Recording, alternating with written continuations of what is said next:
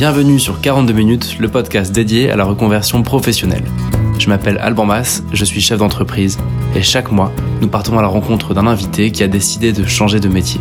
42 minutes, c'est juste assez de temps pour découvrir son histoire, comprendre sa nouvelle vie et apporter sans aucun tabou des conseils à tous ceux qui cherchent leur voie.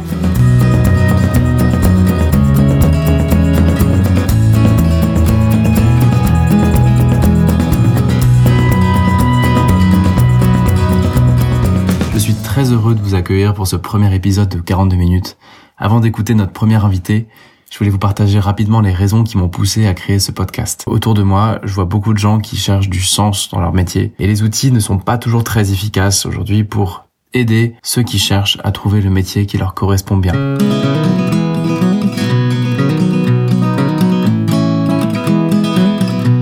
Donc il y a deux objectifs. Le premier, c'est de répondre au problème de l'action. Souvent, quand on cherche sa voie, on est un petit peu bloqué, on ne sait pas quelle action mener, qui rencontrer, où aller, que faire. En demandant à nos invités comment ils ont organisé leur reconversion, comment ils ont préparé leur parcours, comment ils ont trouvé l'idée, l'objectif, c'est d'apporter des clés pour se mettre en route, se mettre en action.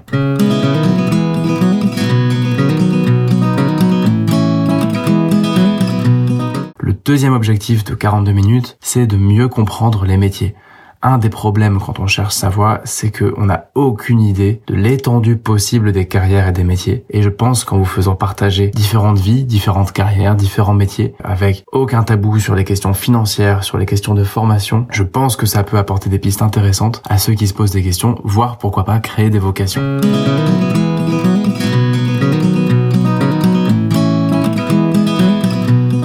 Pour ce premier épisode, nous allons rencontrer Vincent Cerclier. Alors Vincent, sa démarche m'intéressait beaucoup parce qu'il est passé donc des télécoms à l'élevage et c'est tout un symbole parce que quand on veut quitter son job, la blague c'est toujours de dire on va aller élever des chèvres dans le Larzac ou je sais pas trop où. Vincent, il l'a fait et il va nous partager son histoire.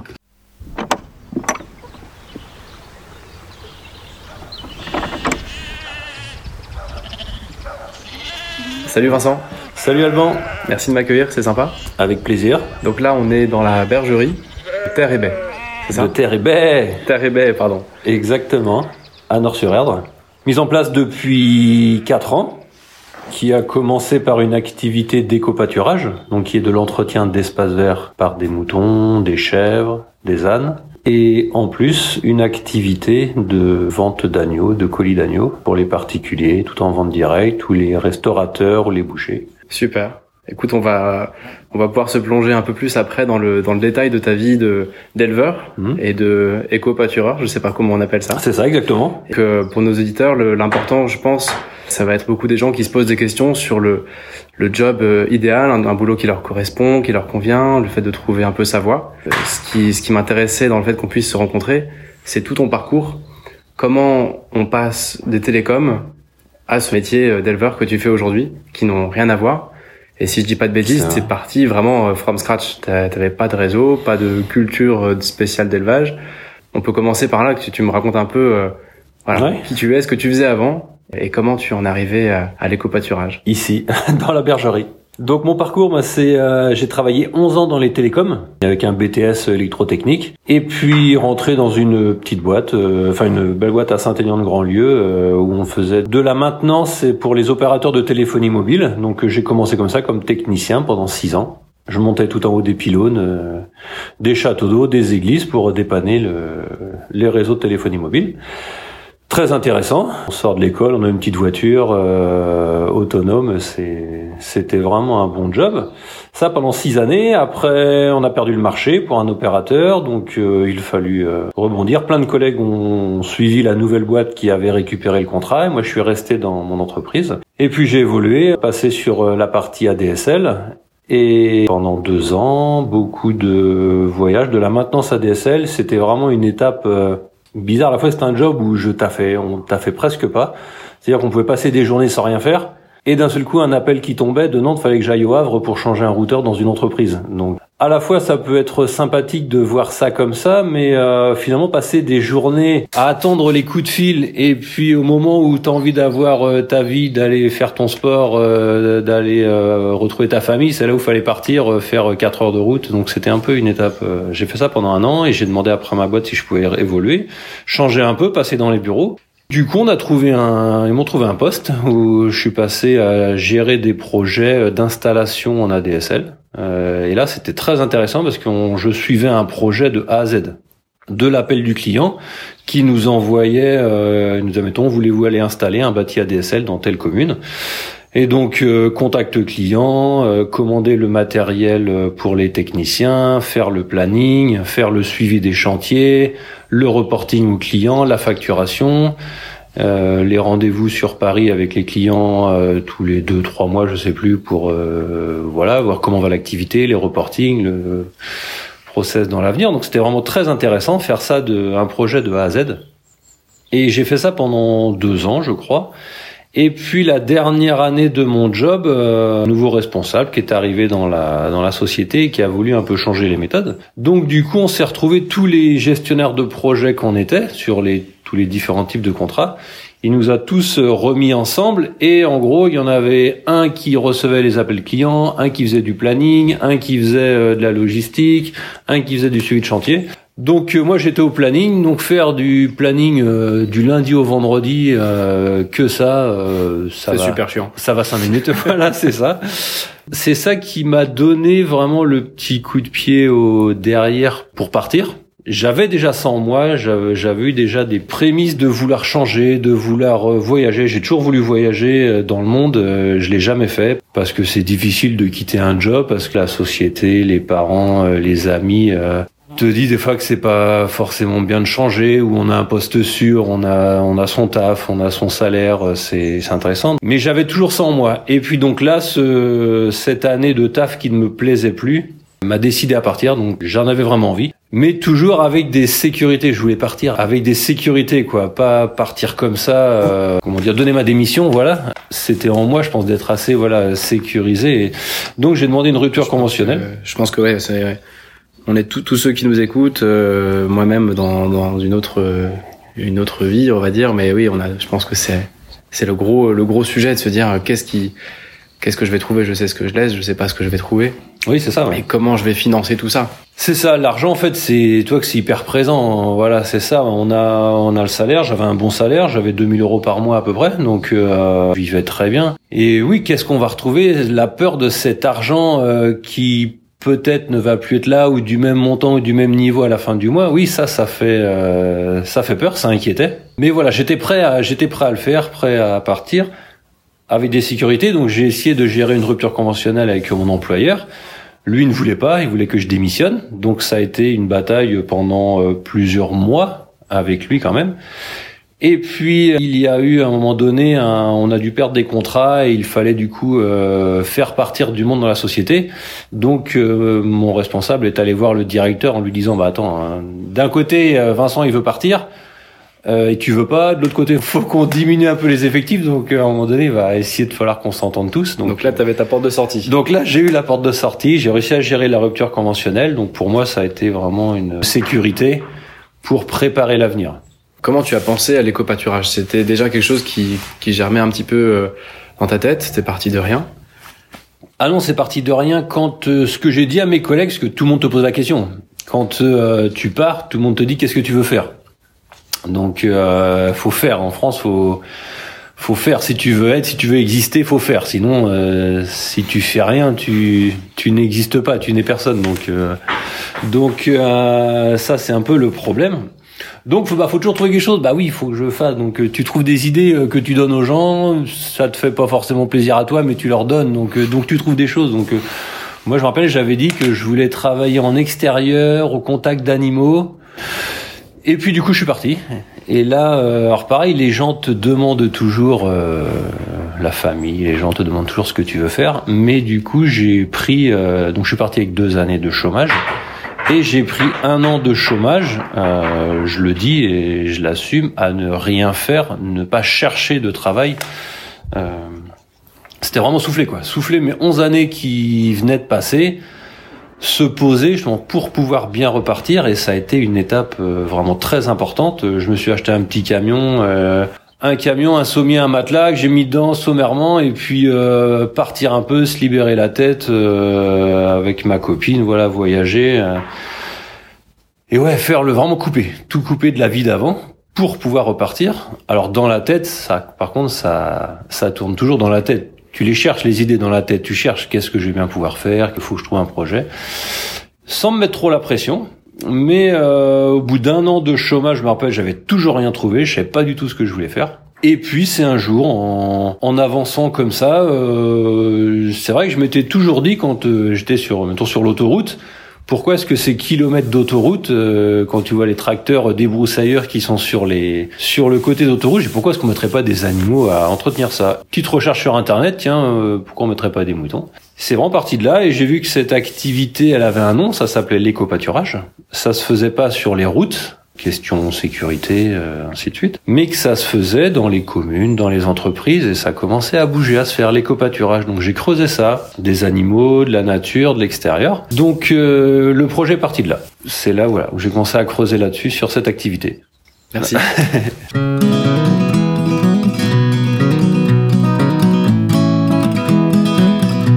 Et alors, quand on décide de se lancer dans l'éco-pâturage, euh, c'est pas un métier très connu.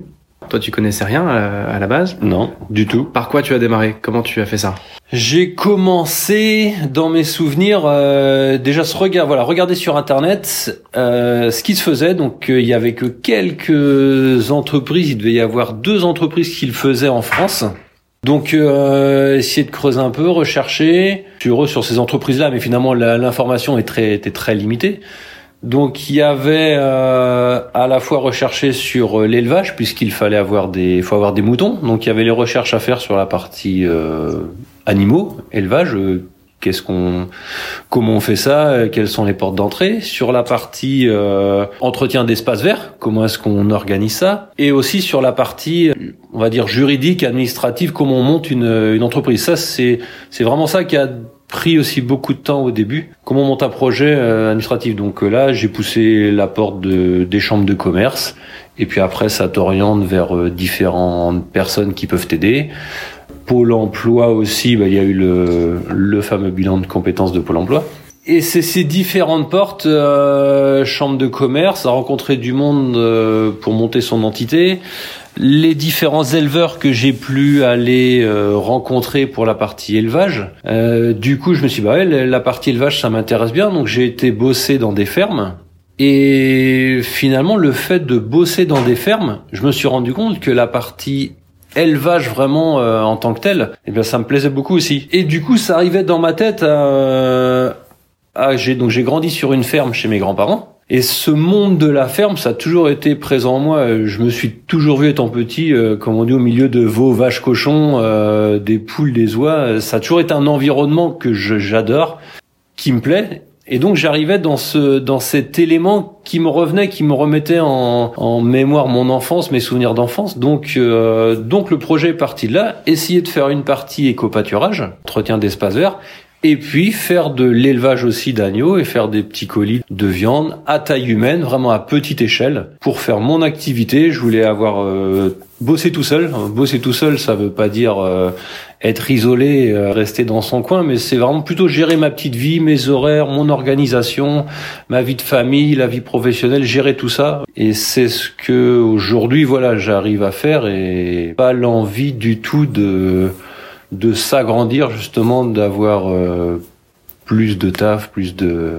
Est-ce qu'il y a un moment dans ta dans tes réflexions, donc tout ça, ça a pris à peu près deux ans, si je dis pas de bêtises, en tout cas le démarrage. Oui. Euh, est-ce qu'il y a un moment où tu as eu un déclic de te dire c'est bon, j'ai trouvé le truc, ou est-ce que c'est quelque chose qui a pris encore un peu plus de temps euh, Oui, ça, ça a été vraiment le déclic que j'ai trouvé. Puisqu'avant, j'ai eu des idées. J'ai rencontré une personne qui bossait en qui bossait en, en hôpital, euh, en psychothérapie. Donc, il m'a aidé et finalement, inconsciemment, j'ai fait une psychothérapie avec lui. Et lui, il avait fait une formation de crépier. Donc, en même temps, j'ai appris à tourner des galettes, à faire des crêpes et des galettes sur Billy. Donc je me suis dit, ah, tiens, je vais me lancer faire ça, je vais acheter un camion et je vais faire des crêpes et des galettes. Ça, c'était l'idée de début. Mais finalement, cette idée, elle avançait, mais j'y étais pas, euh, j'y étais pas à 100%. Je voyais bien que c'était pas le projet. Mais en même temps, on a une idée, donc euh, quand on a une idée, j'étais content d'avoir une idée, donc envie quand même d'y aller. Mais je sentais que c'était pas le truc, donc c'est passé. Euh, ce projet est rapidement tombé à l'eau quand même. Et c'est après l'éco-pâturage qui est venu tranquillement. Et là, vraiment, je me suis rendu compte. Avec l'idée de l'éco-pâturage, mais surtout en allant bosser dans des fermes avec la vue, la perception du travail dans une ferme, c'est là où je me suis rendu compte, ouais, là c'est ça que je veux faire. Donc ah au final, au niveau du timing, si tu prends l'ensemble entre le moment où tu t'es retrouvé avec du temps, c'est-à-dire le moment où tu as quitté ton job et le moment où vraiment tu as posé les premières pierres de ton entreprise. Il s'est passé combien de temps? Il s'est passé euh, donc Ouais, un an vraiment de tout lâchage, euh, réflexion, un an, même un an et demi, on va dire, de tout lâchage. C'est revenu à la fin je commençais à stresser au bout d'un an et demi de chômage où euh, j'avais toujours pas d'idée. Euh, je me rappelle que je commençais un peu à stresser. Donc, on va dire, il restait six mois de chômage. Je me disais, voilà, faut quand même que je trouve quelque chose. Et, et puis, c'est venu comme ça. C'est pas parce que j'étais stressé que le projet est venu. C'est, c'est venu naturellement, en fait. C'est venu naturellement. Donc, ça fait deux ans. En six mois, j'ai commencé à construire mon projet plus, on va dire, juridique aller chercher sur internet, sur partout, comment on monte sa petite société, comment on fait un euh, l'étude économique, poser ses premiers chiffres sur papier. Et puis après, un an de travail, de formation, de rencontre avec des éleveurs, des gens du métier. Donc on va dire, en, ouais, il a bien fallu trois ans quand même de montage de projet. C'est intéressant ce que tu dis parce qu'on a, on a toujours un peu l'impression, tu m'arrêtes si je me trompe, mais on a toujours l'impression quand on veut changer de vie, changer de voie, qu'on va se réveiller un soir avec l'idée et que la semaine d'après, on aura un nouveau job et, euh, un job complètement aligné avec qui on est. Et dans les faits, on, se rend compte qu'au final, c'est le cas pour tout le monde. Il y a toujours un an, deux ans, trois ans, cinq ans, parfois dix ans qui se passent entre le moment où on est disponible dans sa tête et le moment où on a vraiment embrayé. Et mm. encore, on parle pas de cartonner dans ton nouveau job, on parle juste d'avoir posé les premières pierres. oui, en intéressant cette notion de temps. Dans ton cas, c'était trois ans.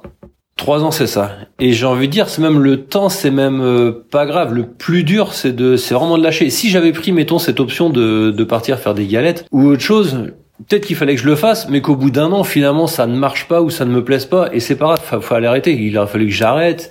Et l'idée peut-être du nouveau projet serait venue après c'est en fait c'est pas c'est pas forcément grave le fait de se planter et c'est ça qu'il faut essayer de faire comprendre. Si je peux essayer de faire comprendre ça et de se dire bah ouais faut y aller il y a une idée. Parce que les gens te le disent les gens te le ramènent toujours euh, mais ça c'est dur comme métier ça faut faire attention puis tu vas pas gagner ta vie. Mais on s'en fiche en fait. Bah oui je vais peut-être le faire. Là si j'ai envie d'aller faire ça si j'ai envie d'aller faire mes galettes j'achète mon camion j'y vais. Si je me rends compte que ça me plaît pas, tant pis, j'aurais essayé, j'aurais essayé, mais finalement ça m'a ouvert une autre porte j'aurais rencontré d'autres personnes et puis le parcours évolue et on rebondit et plutôt que de rester dans une entreprise peut-être qui plaît plus et, finalement on ne bouge jamais. Donc euh, donc c'est c'est intéressant. Il y a il y a un conseiller en orientation professionnelle qui écrivait euh, récemment là sur un blog qu'on voit toujours les portes qu'on ferme et on se dit si je choisis ça si je quitte mon job si je choisis tel job euh, je vais fermer telle porte, telle porte, telle porte. Si tu fais les crêpes, tu fais pas l'élevage et inversement. Et en fait, on oublie de regarder de l'autre côté de la porte. Et donc, quand on en ferme une et qu'on en ouvre une nouvelle, derrière, il y en a encore dix autres qui s'ouvrent. Ça dépend ah d'où on se positionne. Je sais pas si tu me suis par rapport à la porte. Si on regarde derrière soi ou si on regarde devant mmh. soi. Mmh. Et, euh, et, dans ton cas, ce que tu, ce que je comprends, c'est qu'au final, l'action mène à l'action qui mène au fait peu à peu de trouver ton truc. Complètement. Les, les rencontres, c'est ça, les, les rencontres que l'on fait inattendues, c'est souvent ça le qui est excellent dans ce dans ces parcours.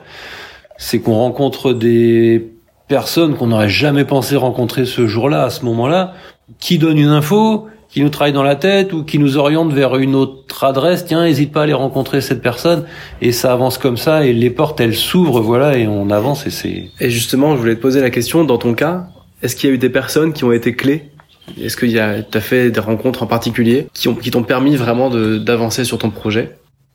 Un éleveur en particulier, avec qui euh, avec qui j'ai passé beaucoup de temps et qui avait une ferme dans le type de ferme que je voulais avoir, c'est-à-dire une activité vraiment à petite échelle et des gens qui maîtrisent donc de la production, mais à la facturation et à la comptabilité. Euh, actuellement, on peut plus gérer une entreprise, que ce soit dans mon cas une ferme ou autre, sans gérer la partie comptable. C'est trop important. On peut taffer toute sa vie.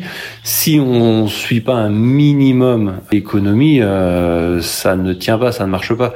Donc des gens qui m'ont montré tout cet univers, à la fois de la production, mais de la partie euh, humaine et comptable aussi, et c'était euh, très intéressant. Après, dans l'évolution du projet, comme ça, citer des personnes je pense c'est plus mon environnement de copains où on est beaucoup à être. Euh, j'ai beaucoup de potes qui ont compris qu'on pouvait faire de sa vie qu'on a envie de faire en fait. Voilà, c'est ça. Donc la chance d'avoir euh, rencontré ces potes-là qui ont pu me montrer qu'on pouvait dans la vie réaliser ses rêves et me dire mais vas-y, essaye quoi. Vas-y, fonce, essaye tu arrives tant mieux, tu te plantes tant pis, tu vas rebondir et et ça c'était euh, ouais ces personnes-là, ces potes-là m'ont aidé vraiment dans ce projet. Et comment tu as financé? On, parlait du énorme frein, le principal frein hmm. au fait de, de, décider de changer de métier, de changer de voie, c'est toujours et, encore les finances, hmm. la grande peur de l'inconnu. Toi, tu t'es quand même retrouvé à avoir euh, cramé tes droits après deux ans, après un an et demi, avec euh, six mois devant toi et l'obligation de, bah, de travailler, de travailler. pour vivre derrière, oui. sans, sans aucune garantie de trouver un job. Comment tu as financé tout ça sur la fin?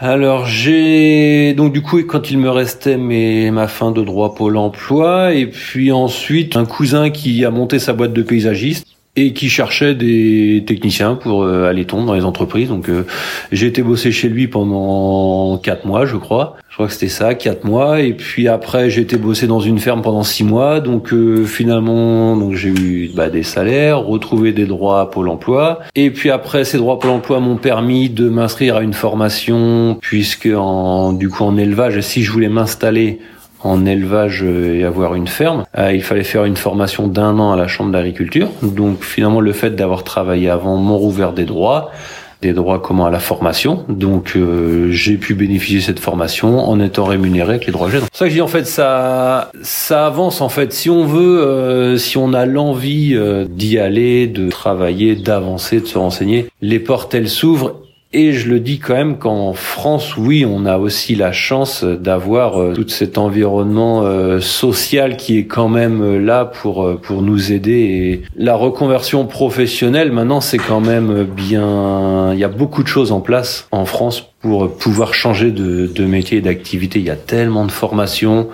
de prise en charge possible. Donc, on va dire, j'ai pas forcément galéré sur la partie financière euh, avec ses droits. J'avais aussi un peu d'argent de côté. Donc oui, c'est vrai que quand j'étais en formation, j'avais que 800 euros par mois. Donc j'ai pris un peu sur mes réserves personnelles, c'est vrai aussi. Donc euh, ça m'a permis voilà de vivre avec le minimum pendant cette année de formation et puis après rebondir, avancer.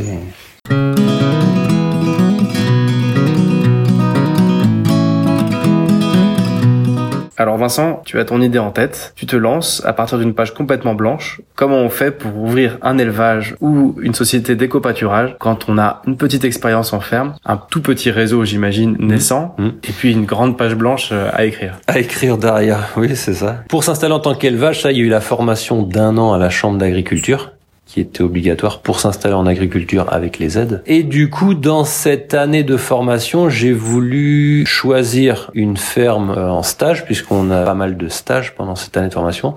C'est une formation qui est technique, qui est plutôt compta, qui est plutôt élevage, qui est générale Il y a tout, voilà, général, c'est ça de la partie technique à la partie gestion comptabilité. Et je voulais trouver une ferme qui soit à mon image en fait, une ferme que je voulais mettre en place en fait. J'ai travaillé ou j'ai rencontré pas mal de gens qui, euh, je reviens à la partie comptabilité, qui attendaient le passage du comptable une fois par an pour savoir où est-ce qu'ils en étaient dans les dans les sous. Et moi je voulais surtout pas ça, je voulais maîtriser ma comptabilité, je revenais en fait un peu à mon taf que j'avais avant dans la société où je gérais tout de A à Z. Et c'est ce que vraiment je voulais faire avec mon activité, gérer à la fois de la partie production, élevage, mais aussi toute la partie euh, comptabilité, facturation. Je voulais savoir où j'allais. Puisque euh, s'il faut, si ça marche, faut continuer, mais si ça marche pas, je veux être capable de dire bah stop, j'arrête, ça marche plus.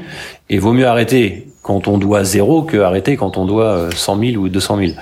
Donc tu fais cette fameuse formation Je fais cette fameuse formation avec euh, donc l'entreprise où j'ai la ferme où j'étais et là c'était avec eux c'est ça reste mes mes mentors on va dire où je les appelle encore euh, souvent et ils m'ont euh, bien orienté bien guidé très à l'écoute très disponible et cette année de formation aussi elle permet d'écrire justement son projet de poser il faut il faut poser son dossier, l'écrire sur euh, sur un faire un book, je sais plus comment on appelle ça, pour euh, tout lister à la fois la partie technique, euh, mais la partie aussi comptabilité. Donc ça, ça m'a vraiment permis de poser tous les chiffres.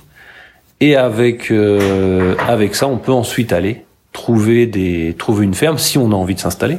C'est une formation adulte, donc on se retrouve vraiment qu'avec des personnes qui sont euh, pratiquement tous en reconversion professionnelle. Des gens qui arrivent d'un autre milieu, mais dont les parents sont en ferme, et des gens comme moi qui arrivent d'un autre milieu, d'un autre secteur, dont les parents ne sont pas en ferme. Il y a tout à construire. Donc c'est parti d'ici, euh, l'histoire Terre et Baie, trouver le nom aussi, Terre et Baie, c'est très intéressant à, à, chercher, à poser, demander à la famille, aux potes ce qu'ils en pensent. donc tu as ton logo, tu as ton site naissant j'imagine aussi, tu as ta formation, oui. tu as ta boîte, et ça démarre avec des moutons. Et ça démarre avec, en même temps, quand j'étais pendant la formation, j'ai commencé à aller chercher des clients, donc euh, démarcher les entreprises et des communes. Donc les communes c'est facile, les communes autour euh, autour de du périph nantais, les communes proches euh, proches métropole là que j'ai été démarché pour savoir s'ils connaissaient l'éco-pâturage et ainsi de suite. Pour ceux qui ont un peu décroché, je vais essayer de résumer l'éco-pâturage et tu m'arrêtes si je me trompe. C'est tout simplement remplacer la tondeuse par un moyen naturel peu polluant, c'est ça, l'animal. Exactement, écologique et remettre des animaux dans les cœurs de centre-ville, des animaux on va dire de ferme, d'élevage où les où ces animaux avaient quitté en fait les communes proches périphes, il reste de moins en moins de fermes donc euh, les animaux d'élevage sont plus partis en campagne. Donc c'est vraiment intéressant de remettre ces animaux au cœur des centres-villes. Donc tu cherches des clients là pour la partie éco-pâturage. Voilà. Je commence mon activité en démarrant d'abord par l'éco-pâturage, puisque j'ai toujours pas de ferme, j'ai pas trouvé de ferme. C'est dans un deuxième temps. Déjà, je démarre par l'éco-pâturage. Comment tu trouves ton premier client sur l'éco-pâturage? C'était, j'ai fait une étude de marché avec une, euh, une association qui s'est lancée dans l'éco-pâturage. En recherchant, j'ai vu qu'elle existait, cette association. Eux, ils m'ont aidé à faire une étude de marché. J'avais jamais fait ça, une étude de marché, donc je l'ai pas fait, c'est vrai que je l'ai pas fait tout seul. Donc eux ont pris, euh, une personne a pris son téléphone, a contacté euh, toutes les communes autour de Nantes et puis il m'a fait un petit retour en disant voilà commune euh, très intéressée, fortement intéressée ou pas du tout intéressée ainsi de suite. Et puis après moi j'ai repris le téléphone, je les ai contactés et c'est parti comme ça. Et quand on obtient le premier contrat, ben, je dis maintenant faut faut acheter des animaux. Donc un collègue m'a prêté un champ, j'ai pu acheter mes premiers moutons et puis en mois d'avril au printemps du coup 2015 j'ai honoré mes premiers contrats d'éco-pâturage. Et là, tu dois te dire, t'as quand même passé un certain cap. Oui, voilà. Quand t'as ton premier contrat en main. Quand il y a le premier contrat qui est signé. premier mouton qui vient brouter la première parcelle. Exactement. ça, c'est, c'est génial. C'est le début de, le début du métier d'éleveur qui démarre, parce que c'est sympa d'avoir euh, les animaux, euh, quand on bosse dans une ferme, mais on n'a toujours pas la responsabilité de ces animaux. Donc quand enfin on a ces animaux, ça y est, on est responsable de leur santé, de leur alimentation, de la reproduction. Et là, c'est tout se met en place. Ouais.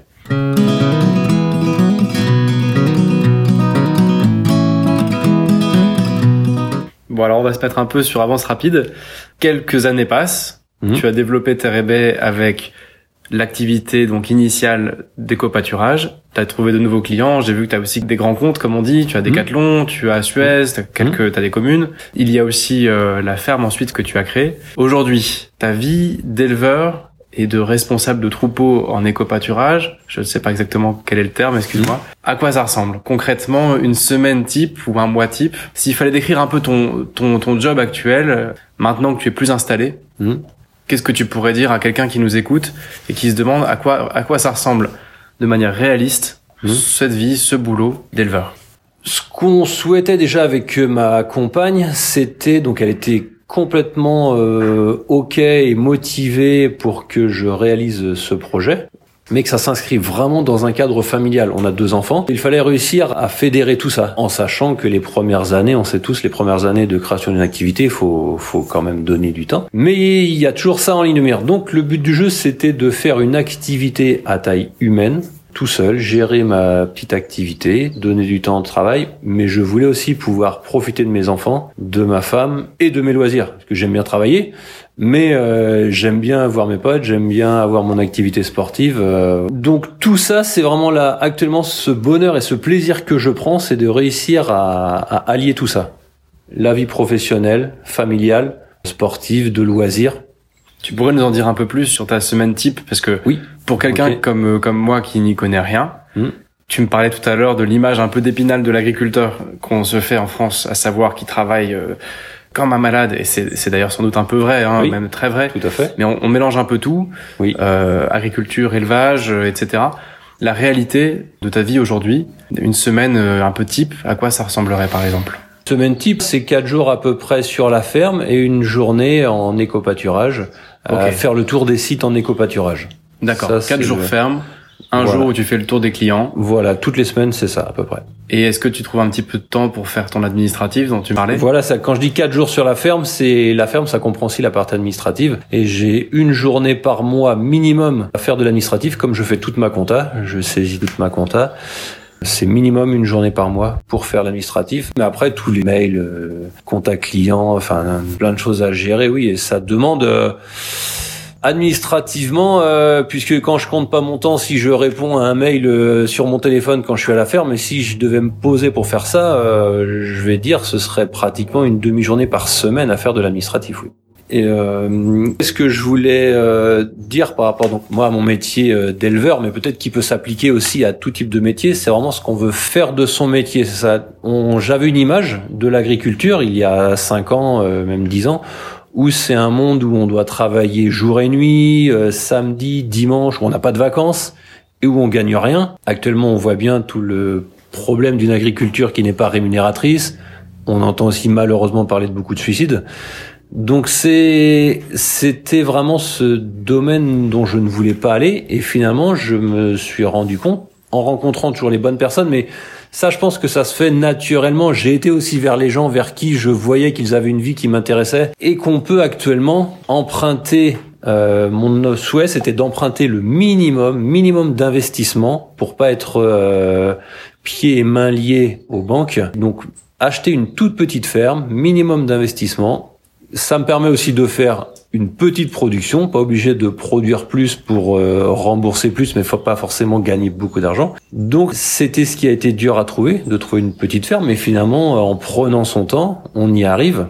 Et je pense que ça, ça peut s'appliquer à plusieurs domaines d'activité. On n'est pas obligé d'acheter une entreprise avec reprendre avec 15, 20, 30 salariés pour pouvoir gagner sa vie. On peut commencer petit, faire des petites choses, bricoler et puis et puis gagner. Et son niveau de vie, chacun a un niveau de vie euh, comme il le souhaite. Un SMIG pour certains, ça va être très bas. Moi, depuis le début de mon activité, la première année d'éco-pâturage, je me suis versé 800 euros, 1000 euros la deuxième, et là je suis à 1200 euros la troisième année. Mais on vit, à côté de ça, on a un petit remboursement d'emprunt pour la maison. On part en vacances avec nos enfants. On a un niveau de vie qui nous convient. L'objectif de l'activité, c'est d'essayer d'arriver tranquillement à 1500, 2000 euros euh, en activité, on va dire, de routine. Mais ça va se faire tranquillement au bout de 5 ans, 6 ans d'activité.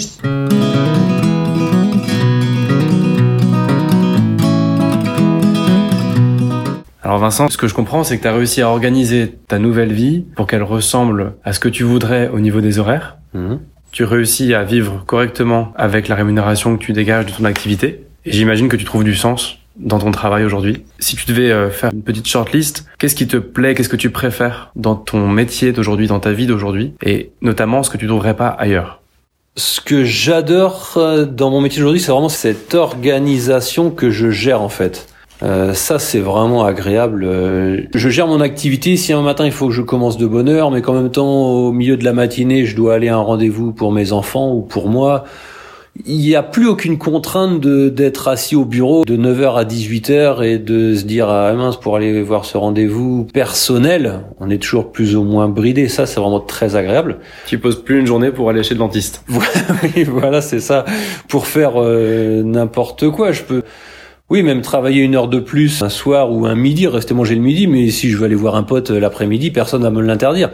Il faut que mon activité soit viable et j'ai envie que dans cinq ans, je sois toujours là. Et évidemment, faut, faut un minimum gérer son activité et, que l'activité soit pérenne, c'est ça. Mais on organise, ça c'est vraiment intéressant, cette organisation, gérer son temps personnel, enfin son organisation euh, professionnelle. Et ce qui est le plus jouissif, je vais dire, c'est que j'ai plus l'impression d'aller au travail j'ai plus ce coup de ce coup de blues du dimanche soir de se dire oh là, demain genre on repart on repart c'est lundi on retourne au boulot. Ça je l'ai plus du tout quoi. C'est c'est plus un travail en fait. C'est c'est chez moi. Ici là je on est dans la bergerie mais j'habite ici en fait euh, un alignement de ce que tu sais faire ce que tu aimes faire et de ce de quoi tu vis. Oui voilà exactement. Payé pour faire ce que t'aimes. Exactement c'est ça. C'est exactement ça. Donc ça c'est vraiment ce qui est le plus appréciable ouais.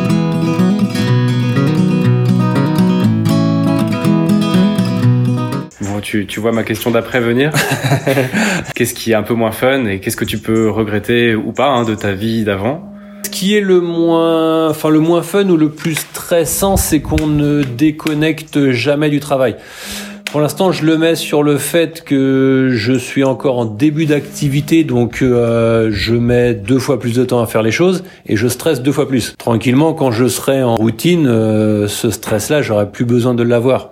Mais en même temps, voilà, c'est bon d'avoir un petit peu de stress aussi, mais euh, c'est plutôt cette euh, déconnexion et quand même ce temps de travail à gérer. Dans les heures que je racontais tout à l'heure, ça demande quand même du taf. Euh, l'administratif, je suis toujours plus ou moins un petit peu en retard quand même sur l'administratif. Il y a toujours un peu de mail à gérer, il y a toujours un peu de, de compta à faire, de choses à remettre au propre au clair. Donc en fait, on a toujours l'impression d'avoir un peu de taf. Mais ça, il faut prendre du recul et puis... On peut pas tout faire. Euh, on n'est pas dans une entreprise où il y a une personne à chaque poste. Je suis tout seul. Je peux pas tout faire en temps et en heure. Je le sais. Faut juste que ce soit géré au minimum et puis on y arrive. Voilà, c'est ça.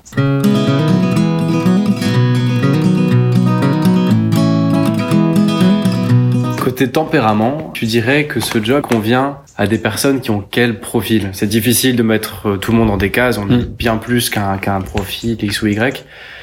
Mais pour des gens qui nous écoutent, qui peuvent se demander s'ils sont faits pour ça ou pas, si j'essaie de résumer un peu ma question, c'est euh, dans les, les, les, qualités qui peuvent faire qu'on se trouve bien dans ce job et les défauts qui peuvent faire qu'il faut surtout pas y aller, tu retiendrais quoi si, si tu as réponse C'est pas évident de répondre. Ouais, non, je pense que voilà, faut pas faire de généralité. Je vais plutôt me dire, moi, je me définis comme quelqu'un. Je suis pas un perfectionniste. Je vais jamais faire une mission ou une action à fond très proprement où où je maîtrise pas un domaine sur le bout des doigts en particulier. Et je pense que euh, c'est peut-être un défaut pour certaines actions, mais ça reste aussi, je pense, une qualité. Ça me permet de faire un petit peu de tout. Voilà, je fais un peu d'élevage, je fais un peu de commercial, je fais un peu de gestion, je fais un petit peu de comptabilité, mais c'est quand même indispensable de tout faire un petit peu. Si on veut être perfectionniste, si je veux être un comptable hors pair, un éleveur hors pair, un commercial hors pair, non, on peut pas faire ce, on peut pas faire cette activité, c'est pas possible, ça demande trop de temps. Euh, je peux pas savoir faire un internet sur le bout des doigts. Donc il faut à la fois, euh, je pense que si on touche un petit peu à tout, mais vraiment à chaque partie sans en oublier une, et puis avoir voilà un minimum la tête sur les épaules, on peut s'en sortir en faisant sa petite activité euh, raisonnablement. Alors pour tous ceux qui pourraient être intéressés pour te suivre euh, sur cette voie-là, quels conseils tu donnerais à un débutant qui part sans réseau, sans projet Qu'est-ce que tu lui recommanderais de faire comme rencontre, comme lecture, comme, comme formation? Est-ce qu'il faut faire des études pour faire ce job? Est-ce que tu as des recommandations, des, des bons plans, des conseils à partager? Le plus dur, comme on disait au début, c'est de lâcher ce qu'on a. Si on se sent l'âme, ou je veux dire qu'on n'a pas les deux pieds dans le même sabot, ou qu'on est qu'on est une personne dynamique, on peut y arriver si on a envie voilà d'avancer dans la vie de comme on a dit de pousser quelques portes ça vient tranquillement en fait ça faut pas s'inquiéter pour ça et même si au pire le projet marche pas tout de suite du taf, on peut taffer du taf alimentaire, il y en a en fait. Et s'il faut... Pardon de te couper, ça veut dire qu'il y aura toujours de quoi manger.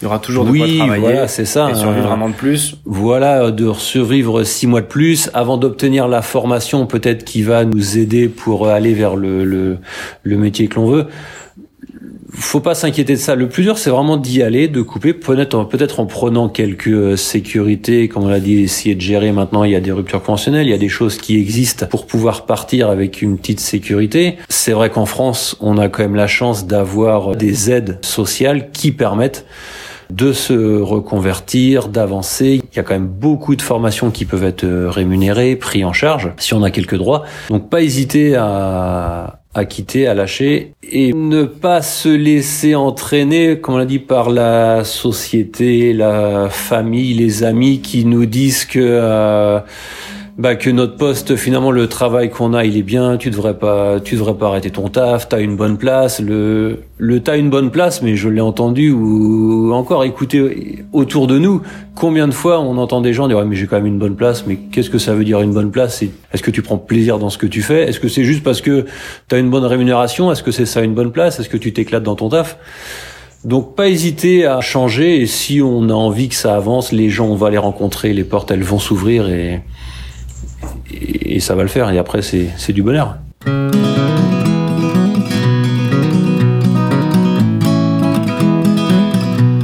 Alors Vincent, la petite question de la fin, est-ce qu'il y a un, bouquin, un, film, une ressource que tu, qui t'a marqué, que tu voudrais partager à, ceux qui nous écoutent aujourd'hui? Ça part plutôt de la rencontre que j'ai faite quand j'ai arrêté mon taf il y a cinq ans. Je voyais bien que dans mon activité d'avance, j'étais pas forcément moi ou ce que comment j'ai grandi, comment je me suis construit j'étais pas forcément moi et à un moment donné j'ai voulu savoir euh, qui j'étais et j'ai fait une rencontre d'une personne qui m'a aidé à me connaître qui était un qui était un ancien psychothérapeute.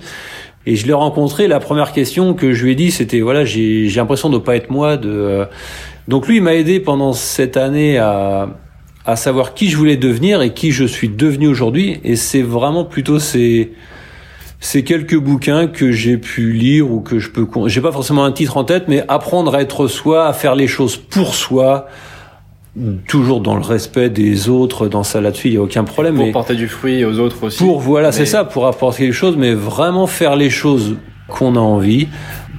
Il y a plein d'ouvrages là-dessus qui peuvent être lus. Et quand on apprend à être soi-même à faire les choses pour soi et eh bien on avance euh, dans la vie euh, beaucoup plus sereinement exactement Merci Vincent, c'était très très riche. Je pense que tous ceux qui nous ont entendus, si euh, s'ils sont encore là euh, à ce stade de l'émission, te remercie aussi. Merci euh, à toi aussi Alban. C'est c'est c'est vraiment plutôt encourageant. Ça ça montre que sans formation, sans réseau, on peut avancer, notamment dans des métiers complexes comme ceux de l'élevage. Pour conclure, imaginons quelqu'un qui veut remplacer ses tondeuses par des gentils moutons et avoir une dimension un peu plus écologique, rajouter le, le côté animal à tout ça. Où est-ce qu'on peut te retrouver euh, aujourd'hui? Donc l'actualité de Terre c'est sur euh, la page Facebook. Euh, je poste des petites actualités sur l'activité. Et puis le site internet aussi, terrebay.com. Merci Vincent. Merci Alban. À la prochaine. Si cet épisode vous a plu, abonnez-vous et laissez-moi un petit commentaire, ça m'aidera à améliorer ce podcast. N'oubliez pas aussi de rejoindre le groupe Facebook 42 minutes pour trouver sa voie. C'est une communauté d'entraide où vous pourrez apporter votre réseau, vos idées pour aider ceux qui cherchent encore leur voie. Je vous dis au mois prochain avec Antoine qui nous racontera comment on fait quand on est consultant en biotechnologie pour devenir comédien sur les planches à Paris. En attendant, je vous souhaite une chose, éclatez-vous dans votre job.